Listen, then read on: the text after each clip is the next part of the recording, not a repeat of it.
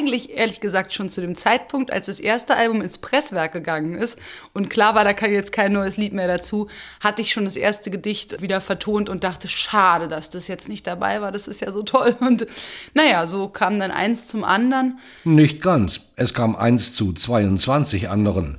Denn um diesmal wirklich alle ihrer liebsten Gedichte unterzubringen, hat Dota gleich zwei CDs aufgenommen mit 23 Liedern. Und da sind die Hidden Tracks, also versteckte, weil nicht im Booklet erwähnte Stücke, noch nicht mitgezählt. Wie schön.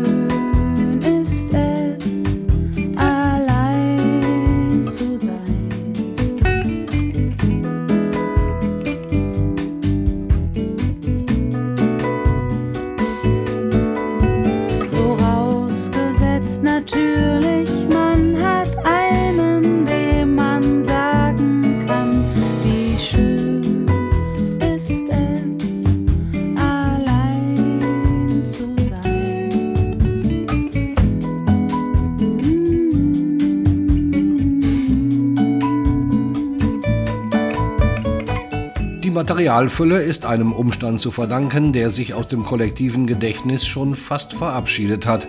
Corona.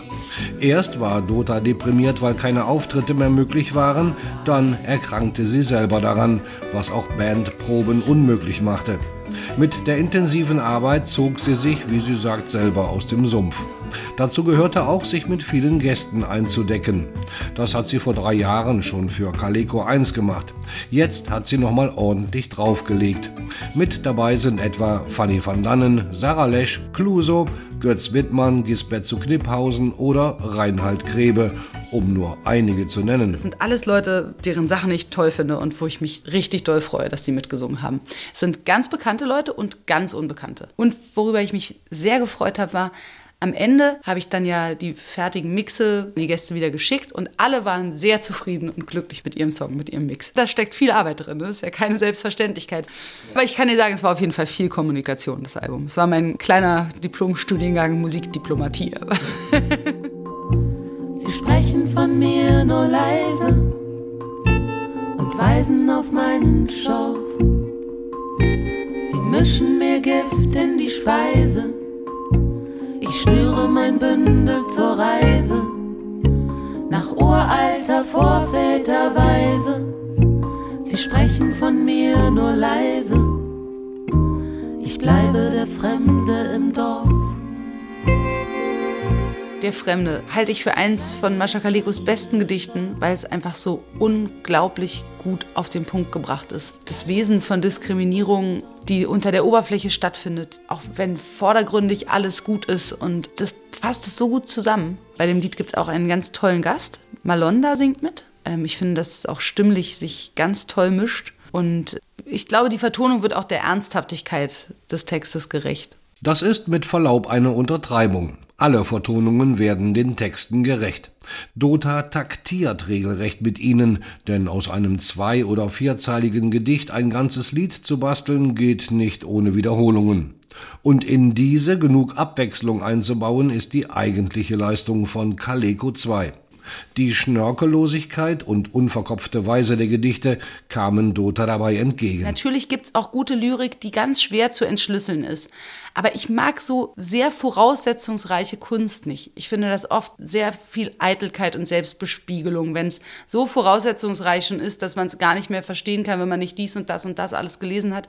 Und das war ja auch was, was an ihr schon damals sehr geschätzt wurde. Es war halt Lyrik, die auch die einfachen Leute verstehen konnten, die auch deren Probleme nicht ausklammerte. Und trotzdem hat sie ganz oft eine große Tiefe. Dazu passt perfekt die unprätentiöse Stimme von Dota, ebenso schnörkellos wie die Texte, und sie versucht gar nicht erst den Anschein einer großen Sängerin zu erwecken. Dota ist im einfachsten und besten Sinne eine Liedermacherin, und dass sie sich einmal mehr nicht um die Texte kümmern musste, aber viel Zeit auf die Musik verwenden konnte, macht in der fernsten der Fernen Kaleko 2 zu einem der besten Alben überhaupt von Dota. Und was ist jetzt mit ihrer Art zu schreiben? Hat die sich nach Jahren der Beschäftigung mit dem Erbe von Mascha Kaliko verändert? Ganz bestimmt, ja. Also gerade dieses knappe, verdichtete von Kaleko, ich hatte mir das vorher auch schon vorgenommen, dass ich einfach mal knappere Texte schreibe, weil meine Texte manchmal so ein bisschen ausufernd sind in der Länge und dann auch so ihre Art der Beobachtung. Ich habe so Berlin-Texte geschrieben, weil ich das auch irgendwie schön fand, 100 Jahre später teilweise die gleichen Orte so zu beobachten und eben auch in ganz kurzen, knappen Skizzen einzufangen. Dota kennt diese Orte, sie ist in Berlin geboren und, abgesehen von einigen Auslandsaufenthalten, auch dort geblieben. Und Mascha Kaleko hat 20 Jahre seit ihrer frühen Jugend in der Stadt gelebt, bevor sie als Jüdin vor den Nazis Reißaus nehmen musste. Gerade ihre ersten Texte aus dem lyrischen Stenogrammheft, aber auch spätere Texte beschäftigen sich ja sehr, sehr viel mit Berlin. Und dann aber natürlich liegt auch so wie in ihrer Biografie liegt in ihren Texten natürlich der ganze Schrecken des 20. Jahrhunderts mit Flucht und Vertreibung, Verfolgung durch die Nazis. Ich freue mich, dass der Mond am Himmel steht und dass die Sonne täglich neu aufgeht. Dass Herbst dem Sommer folgt und Lenz dem Winter. Gefällt mir wohl, da steckt ein Sinn dahinter. Wenn auch die neunmal klugen alles mit dem Kopf verstehen. Ich freue mich, das ist des Lebens Sinn. Ich freue mich vor allem, dass ich bin. Sozusagen grundlos vergnügt.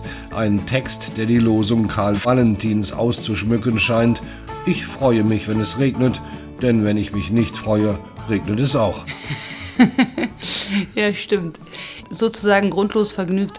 Echt ein tolles Gedicht, weil es eine, eine Freude und eine lebensbejahende Heiterkeit ausstrahlt, trotz allem. Lebensbejahende Heiterkeit, so gebärdet sich auch in der fernsten der Fernen Kaleko 2. Bei all der respektvollen Behandlung der ernsteren, auch mal düsteren Gedichte von Mascha Kaleko wirkt der zweite Wurf frischer, unbeschwerter. Oder um ein hübsches lyrisches Bild zu entwerfen, Calico 2 ist wie ein junges Fohlen, das vergnügt über eine Frühlingswiese springt. Ach ja, das ist schön. Ja, danke. Finde ich, find ich auch. Ein Album wie ein vergnügtes Fohlen, das über die Wiese springt.